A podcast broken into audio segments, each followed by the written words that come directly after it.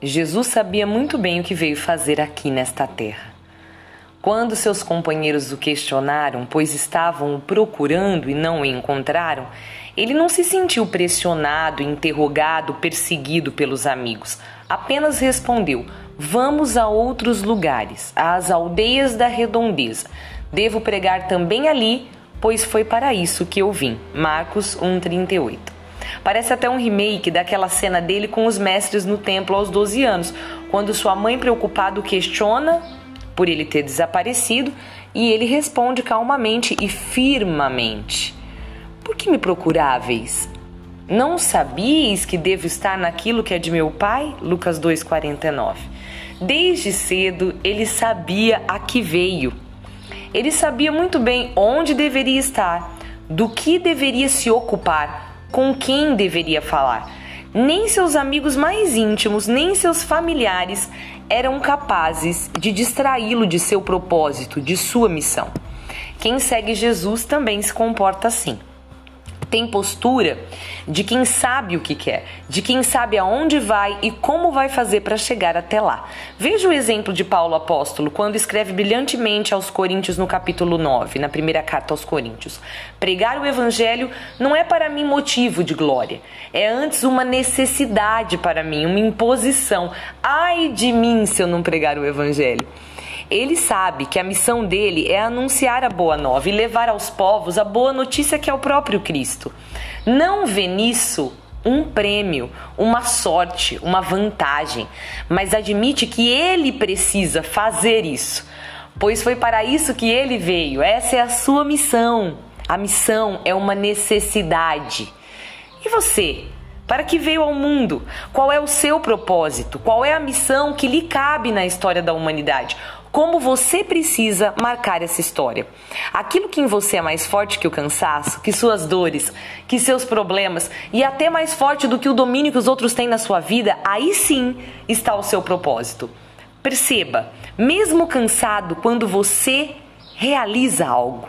Mesmo abatido, você se levanta e serve. Mesmo ferido, sua dor não te impede de levantar e servir. Aí está a sua missão. Foi exatamente para isso que você veio.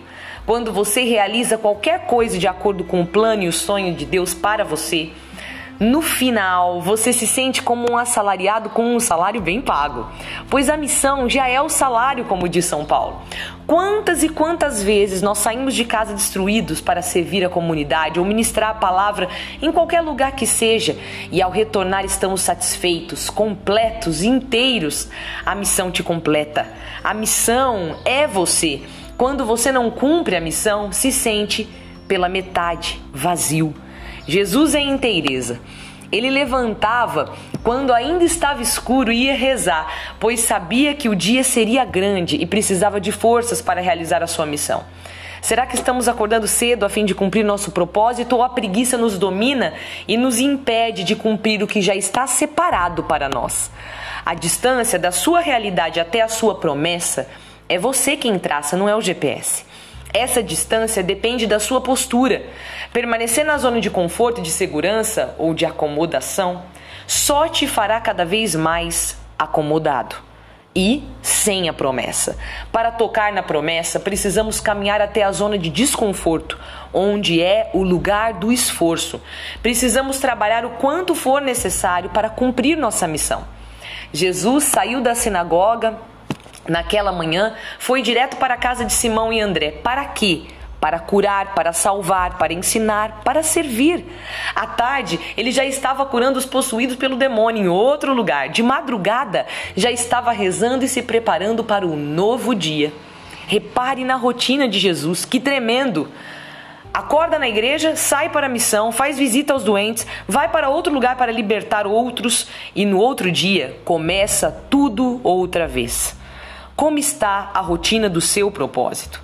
Descreva agora o seu dia de ontem para ver quantas coisas você fez ontem que te aproximaram de sua verdadeira missão. Se puder, escreva num papel. Se puder, conte para alguém. E depois disso, descreva o dia de amanhã. Quais são as coisas que você vai fazer amanhã para caminhar diferente, para ir de encontro com o propósito de Deus para você.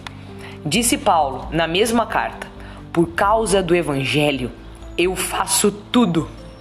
E você? Faz o que? O que você é capaz de fazer para cumprir sua missão?